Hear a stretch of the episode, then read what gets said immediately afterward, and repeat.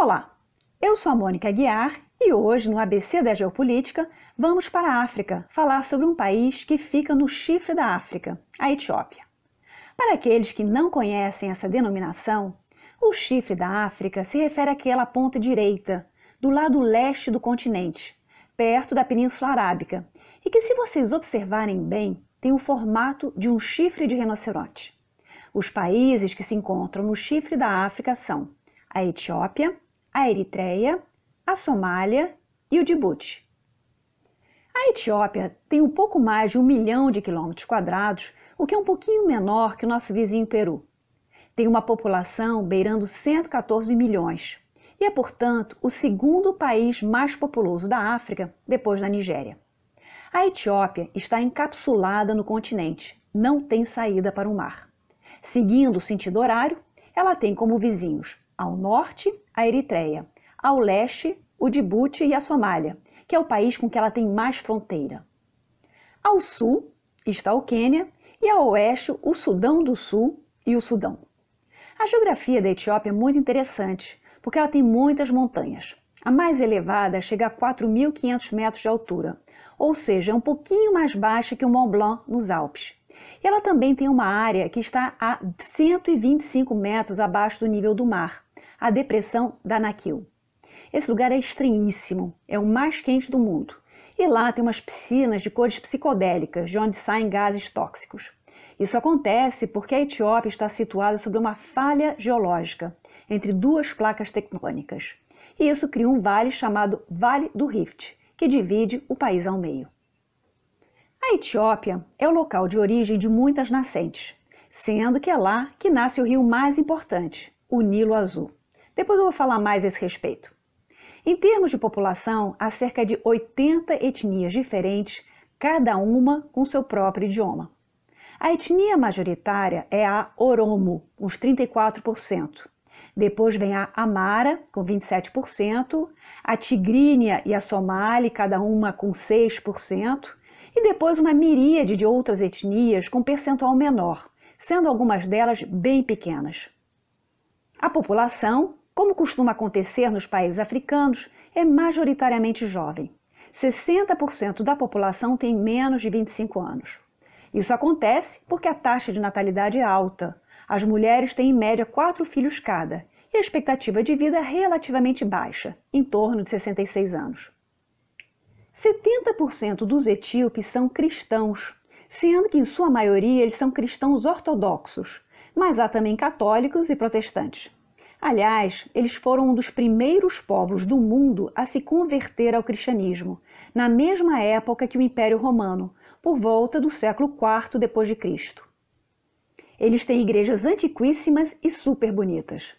Há também uma pequena comunidade de judeus etíopes.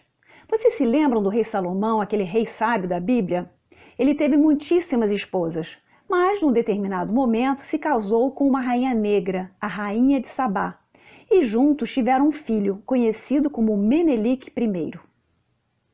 Acredita-se que a personagem que inspirou esse relato fosse de algum lugar entre o que é hoje a Eritreia, o norte da Etiópia e o Iêmen, um território que depois se converteu num império importante, o Império de Aksum. Então é interessante, porque uma parte da população etíope tem esse marcador genético semítico. O resto da população, mais ou menos 30%, segue o Islã ou outras religiões de matriz africana. Quando aconteceu a expansão islâmica, a partir do século 7 d.C., os etíopes permaneceram cristãos, mas ficaram isolados porque todo o norte da África se converteu ao islamismo. O que é muito diferente na história da Etiópia é que se trata do único país africano que escapou da sanha colonizadora dos europeus. Isso tem algumas razões de ser. Em primeiro lugar, porque a Etiópia não estava no litoral, a não ser por uma pontinha. E os europeus foram literalmente comendo mingau pelas beiradas, isto é, criando portos e entrepostos que servissem de suporte para seus deslocamentos navais, para só mais tarde irem ocupando o interior. A geografia etíope, com suas montanhas difíceis de serem escaladas e regiões de extremo calor, também ajudou. A falta de recursos naturais que tentassem os europeus também foi um plus. Além do mais, os etíopes eram bons guerreiros e tinham uma organização social e militar bem estruturada. E, finalmente, e não menos importante, os etíopes eram cristãos. Então seria meio constrangedor escravizar um povo que era cristão há mais tempo do que muito europeu. Afinal, esse papo de evangelizar os pagãos não colava naquelas circunstâncias. Só para vocês terem uma ideia. Os nossos amigos portugueses, que já rodeavam a África em suas rotas comerciais, no século XVI acabaram criando laços de amizade com o Império Etíope. Inclusive, os portugueses ajudaram os etíopes a combater um exército muçulmano que queria invadir a região e conquistar as rotas comerciais do Mar Vermelho.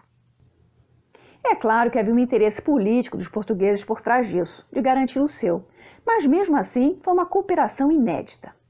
Quem liderou as forças portuguesas nessa ocasião foi Cristóvão da Gama, o filho caçula do navegador Vasco da Gama, e que acabou morrendo durante essa campanha militar. Isso aconteceu entre 1541 e 1543 e terminou com a vitória dos aliados etíopes e portugueses. Depois, a relação entre os dois povos azedou, porque os portugueses queriam que os etíopes se convertessem ao catolicismo e colocaram os jesuítas por lá. Nos séculos seguintes, a unidade do Império Etíope começou a ruir, com os chefes locais adquirindo cada vez mais força. Então, já no século XIX, o Império Etíope era um império só no nome, mas não de fato. Para explicar melhor essa situação, eu vou usar termos que correspondem à realidade ocidental, mas que ajudam a entender melhor o processo político daquele momento. No século XIX, existia então na Etiópia um modelo parecido com o feudal, no sentido que o rei tinha pouca autoridade e os seus vassalos eram muito mais fortes e ricos do que ele, até porque alguns deles administravam rotas comerciais de marfim e escravos. O que dava unidade a esse império era a religião compartilhada. O imperador morava ao norte e os vassalos ao sul tinham bastante autonomia. Inclusive, eram encorajados a se expandirem territorialmente para beneficiar o império como um todo. Durante o século XIX, os vários imperadores buscaram centralizar o poder em torno de sua pessoa e deixar o império mais unificado. Eles também tiveram que lutar contra outras potências, como foi o caso entre 1874 e 1876, quando o Egito tentou invadir a Etiópia para controlar a região do Nilo Azul. Nessa ocasião, eles foram derrotados pelo imperador da época, chamado Iohannes IV. Quando esse Iohannes IV morreu, alguns anos mais tarde, sem deixar herdeiro legítimo, aconteceu uma guerra entre os vários vassalos para ver quem ficava com o trono. Quem venceu esse conflito foi um poderoso rei do sul, do reino de Shewa. Ele se tornou imperador e, para se apresentar com mais legitimidade, tomou o nome de Menelik II, de forma a ressaltar os laços com a dinastia salomônica, que teoricamente tinha governado a Etiópia por grande parte de sua história. O Menelik II reinou entre 1889 e 1913 e foi uma figura extraordinária. De certa forma, ele é o pai da moderna Etiópia e é responsável por uma série de inovações. A gente precisa lembrar que, nesse meio tempo, a África estava sendo retalhada pelas nações europeias. A Conferência de Berlim para dividir o bolo aconteceu entre 1884 e 1885. Os italianos, que chegaram tarde na corrida pela África, estavam doidos para ter alguma colônia e negociaram com Menelik a compra de umas terras que hoje fazem parte da Eritreia. Os dois países assinaram então, em 1890, o Tratado de Uixale. Esse tratado foi assinado em duas vias, uma em italiano e a outra em amárico, o idioma falado por Menelik. A versão italiana tinha um pequeno né, erro de tradução, que dava a entender que a Etiópia era um protetorado italiano. Já na versão em amárico, não tinha nada disso. Cara, quando Menelik II descobriu o engodo, ele ficou louco da vida e escreveu para tudo quanto é líder europeu denunciando a artimanha dos italianos, enquanto as potências europeias se faziam de mortas. Finalmente, em 1895, os dois países chegaram às vias de fato e se enfrentaram numa guerra. E adivinhe quem ganhou? Os etíopes, da Batalha de Adwa, para surpresa dos europeus e, sobretudo, dos próprios italianos, que acharam que iam dar uma de César, né? tipo Vini Vidi Vinci. Essa batalha é considerada a primeira vitória de uma nação africana sobre uma europeia. Com Menelik II, o centro do poder se deslocou para a parte central da Etiópia, a cidade de Addis Abeba, onde ele tinha seu palácio e que se tornou a capital do império. Menelik II expandiu o território da Etiópia para mais ou menos o tamanho atual. E foi também com ele, que era muito interessado em tecnologia, que chegaram ao país o telefone, o telégrafo, a estrada de ferro, o automóvel. Ele criou também uma moeda e um banco nacional, escolas de tipo ocidental, ensino público e até uma represa hidrelétrica. Menelik II também combateu o tráfico de escravos entre seus vassalos. Quando ele morreu, em 1913, o próximo na linha de sucessão ia ser o seu neto, mas acabou rolando um complô contra, porque aparentemente o guri era meio chegado ao islamismo. Daí, preferiram coroar como imperatriz a filha de Menelik, Zaudita, que era cristã. Quando Zaudita morreu em 1930, chegou ao poder um sobrinho da família, que já vinha atuando como regente e que parece que também tinha participado daquele complô anterior contra o herdeiro legítimo. Esse sobrinho, chamado Haile Selassie, foi o último imperador da Etiópia e ficou no poder até 1974. A história dele é muito interessante, porque num determinado momento surgiu na Jamaica um movimento de orgulho negro que procurou na África um líder messiânico que pudesse representá-los. Como Haile Selassie era de um país que jamais havia sido colonizado e descendente do rei Salomão, ele passou a encarnar essa liderança com o seu nome africano Tafari e seu título de príncipe, Rash. Foi daí que surgiu o movimento Rastafari, que usa as mesmas cores da bandeira etíope, verde, amarelo e vermelho. O Selassie, inclusive, visitou a Jamaica em 1966 e foi um auê com as pessoas se acotovelando para vê-lo, porque consideravam que ele era uma entidade divina, um profeta, ou até mesmo o próprio Cristo reencarnado. Mas, verdade seja dita, a Etiópia passou por uma fase de dominação estrangeira, um pouco antes da Segunda Guerra Mundial. Isso aconteceu na época de Mussolini, a partir de 1935, quando os italianos invadiram o país e, desta vez, foram bem-sucedidos. Como a Etiópia, naquela época, pertencia à Sociedade das Nações, a precursora da moderna ONU, ela fez uma denúncia sobre essa situação, mas não tinha muito como a comunidade internacional reagir. Por essa e outras, a Sociedade das Nações fracassou no seu projeto de regular os conflitos entre países de forma legal e pacífica. Mas, com o início da Segunda Guerra Mundial e a campanha na África, as tropas aliadas, ou mais exatamente os ingleses, conseguiram expulsar os italianos da Etiópia em 1941. Quando acabou a Segunda Guerra Mundial, a Eritreia, que tinha sido colônia italiana por algumas décadas, foi anexada como uma província autônoma à Etiópia. A solução não deu certo, porque os caminhos dos dois países já tinham se distanciado. Mal comparando, é um pouco como anexar Uruguai e Argentina sob o pretexto de que eles têm muita coisa em comum e fizeram parte do vice-reinado na Prata no ano passado. O Selassie voltou a reinar sobre a Etiópia e ficou no poder até 1974, quando foi deposto por um golpe militar. Nos seus anos finais, ele já era meio que um ditador. E quando aconteceu a crise do petróleo nos anos 70, a economia da Etiópia, que já não estava bem, desabou. O movimento militar que orquestrou o golpe de 1974 se chamava DERG e seguia uma orientação marxista-leninista. A gente precisa lembrar que nesse período de Guerra Fria, a influência soviética na África era muito grande. Isso se explica porque os países daquele continente, ao se liberarem de seus antigos mestres coloniais, queriam vê-los pelas costas e buscavam deliberadamente se afastar do modelo ocidental liberal, que eles associavam à colonização e à exploração. Durante essa ditadura militar, que durou até a implosão da União Soviética em 1991, houve apenas três chefes de Estado. O que ficou mais tempo no poder e marcou mais profundamente o país foi o Major Mengistu, que governou o país durante 14 anos, de 1977 a 1991.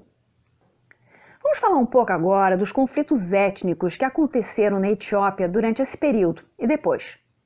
Durante o século XIX e parte do século XX, os imperadores e a elite política no poder pertenciam às etnias Amara e Tigrínia, que é composta de cristãos ortodoxos. À medida que foram sendo conquistados novos territórios, novas etnias passaram a incorporar o império, e nem todas elas eram cristãs.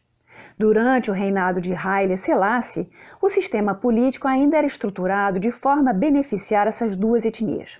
Por exemplo, o ensino só existia em amárico e era preciso ser cristão para seguir uma carreira pública. Então, as outras etnias não tinham voz ativa na vida política do país e isso gerava muito ressentimento interno e violência. Quando os militares do Derg assumiram o poder, embora a maioria pertencesse a essas etnias dominantes, eles ficaram meio na dúvida como agir. Como eles seguiam o modelo soviético, um grupo era mais leninista e viu o poder exercido pelos Amara como sendo uma coisa imperialista e defendia a autonomia ou até a independência de todas as etnias. A outra visão era mais stalinista e queria instituir o um modelo da União Soviética. Eles achavam que esse papo de etnia e nacionalismo era coisa de burguês reacionário e que todos deveriam poder conviver dentro de um grande Estado, unificado e forte. Claro que eles davam uma colher de chá. Era possível ter ensino no idioma local, ter um certo nível de autonomia regional, etc. Mas tudo sob a ditadura do partido. A ideia funcionou até certo ponto, mas depois foram surgindo movimentos de libertação nacional entre os oromos, os tigrianos e depois entre as demais etnias. É claro que o regime militar não ia deixar barato e desceu cacete em todos aqueles que se opunham contra o regime. Esse período foi conhecido como Terror Vermelho e durou de 1977 a 1979. E desapareceram ou morreram cerca de 50 mil pessoas. Coisa de deixar a ditadura argentina no chinelo, né, com seus 30 mil desaparecidos.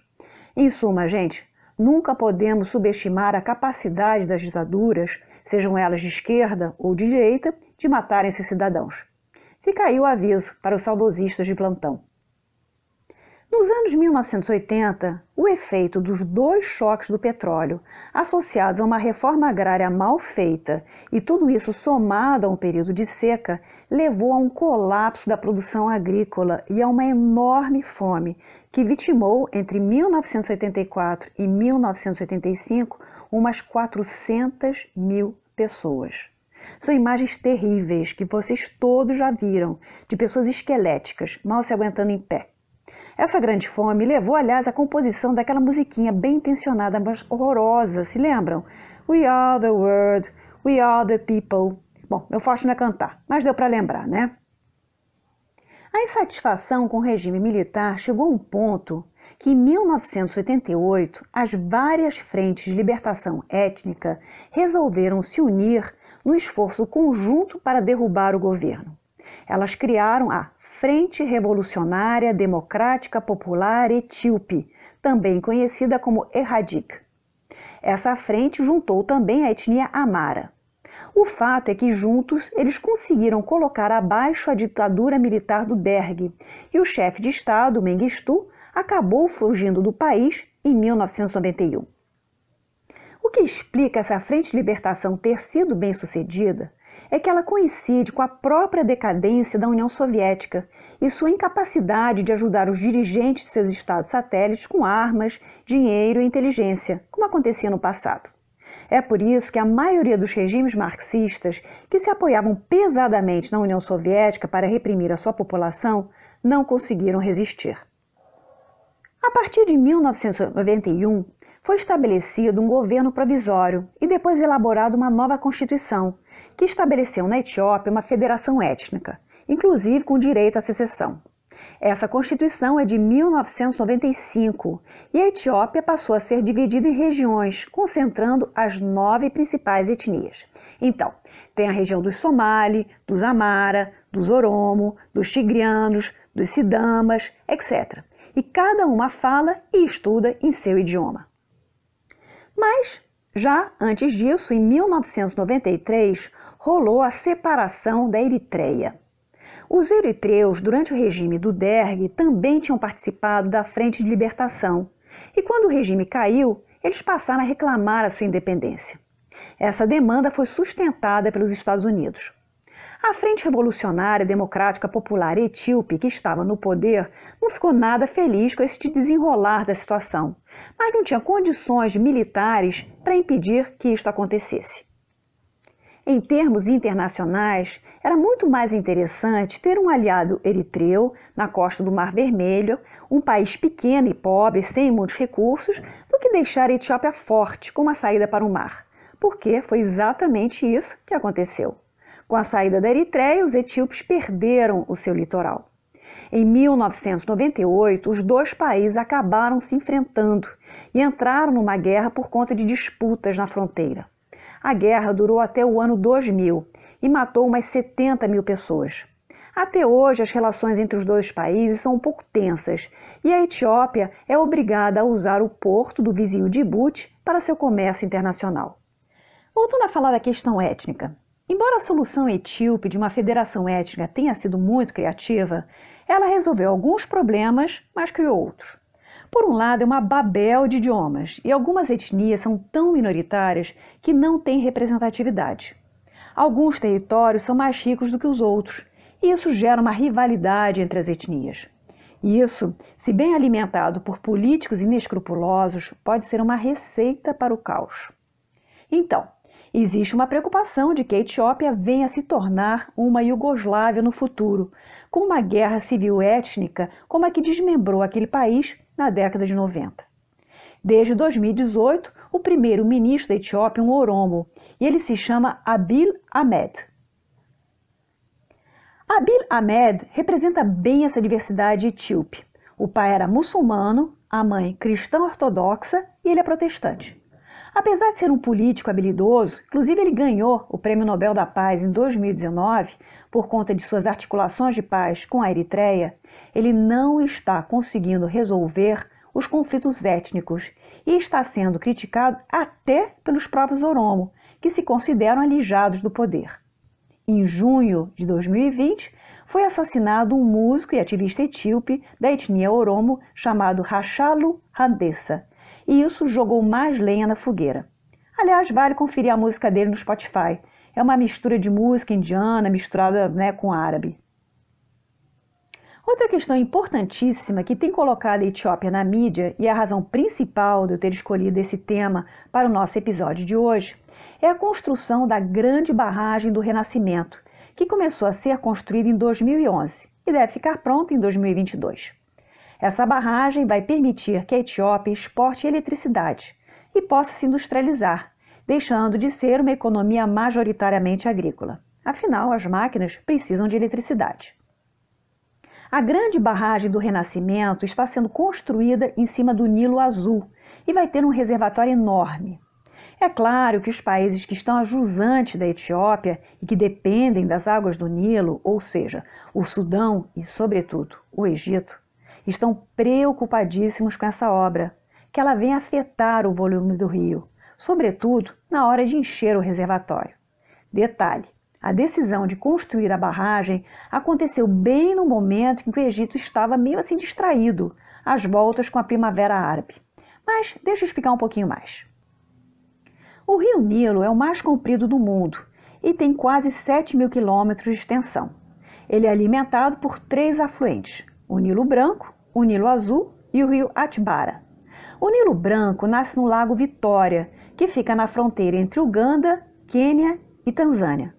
O Lago Vitória, por sua vez, é alimentado por vários outros rios menores, que vêm de outros países, daquilo que compõe a grande bacia do rio Nilo. O Nilo Branco atravessa Uganda, passa pelo Sudão do Sul e depois chega no Sudão. Lá ele se encontra com o Nilo Azul, que nasce nas montanhas etíopes e que também atravessa o Sudão. Um pouco mais adiante, esses dois rios juntos, ao norte, vão encontrar o terceiro afluente, que também nasce na Etiópia, o rio Atbara. Depois, o Nilo sai do Sudão e entra no Egito, que ele atravessa, para finalmente desembocar no Mediterrâneo. Só para vocês terem uma ideia do tamanho da encrenca, o Nilo Azul representa 70% do caudal do Nilo. E a barragem que está sendo construída fica a uns poucos quilômetros da fronteira do Sudão e a uns 800 quilômetros do Egito. Segundo os etíopes, a barragem não vai afetar a alimentação do Nilo e ainda por cima vai permitir que os egípcios comprem eletricidade barata da Etiópia. Mas os egípcios têm medo que o fornecimento de água fique mais errático e que eles se tornem ainda mais dependentes da importação de alimentos. No Egito chove muito pouco e com as mudanças climáticas a tendência é a situação piorar. Atualmente, o Egito é obrigado a importar 60% daquilo que come. Do ponto de vista político, os egípcios estão se sentindo extremamente vulneráveis porque não conseguem mais controlar as águas de um rio que eles consideram como sendo historicamente seu. Em 1929, quando o Sudão ainda estava sob domínio britânico, foi assinado um acordo de águas bilateral entre o Egito e a Grã-Bretanha, que dava mais volume de uso de água e também poder de veto ao Egito, no que diz respeito à construção de barragens no Nilo. Os britânicos tinham interesse em favorecer o Egito nas negociações, porque eles mantiveram uma presença lá até meados da década de 1950, por conta do Canal de Suez. Naquela época, a maioria dos outros países da bacia do Nilo eram colônias britânicas eles não tinham como discordar daquilo que havia sido combinado. Quando o Sudão se tornou independente, o acordo de águas foi revisto em 1959 e a alíquota de água do Sudão foi aumentada, mas o Egito manteve o seu poder de veto. Quando os outros países da bacia do Nilo, ou seja, Etiópia, Quênia, Ruanda, Tanzânia, Burundi, Uganda, Congo conquistaram a sua independência, eles se revoltaram contra o fato de terem sido excluídos das negociações sobre o Nilo e denunciaram o acordo anterior como sendo um acordo colonial, que ignorou os interesses e as necessidades dos outros países que também têm uma ligação com o Nilo. Eles argumentam com certa razão que eles não precisam respeitar um acordo que eles não assinaram. O caso é que o Egito é muito mais forte econômica e politicamente do que a Etiópia ou qualquer um dos países da bacia do Nilo. Só para vocês terem uma ideia da dimensão. O PIB egípcio em 2019 foi de 303 bilhões de dólares, enquanto que o da Etiópia foi de 96 bilhões. Em termos internacionais, o Egito também goza de uma posição privilegiada na entrada do Canal de Suez, com acesso ao Mediterrâneo e ao Mar Vermelho e vizinho de Israel, com o qual mantém boas relações. Para o mundo, é importante que o Egito se mantenha estável, porque ele é o maior país árabe do mundo em termos de população e tem muito peso e prestígio dentro do mundo árabe. É isso aí. Vou colocar no Instagram do ABC da Geopolítica algumas informações adicionais sobre a Etiópia e também na explicação os links para uns artigos interessantes. Até a próxima!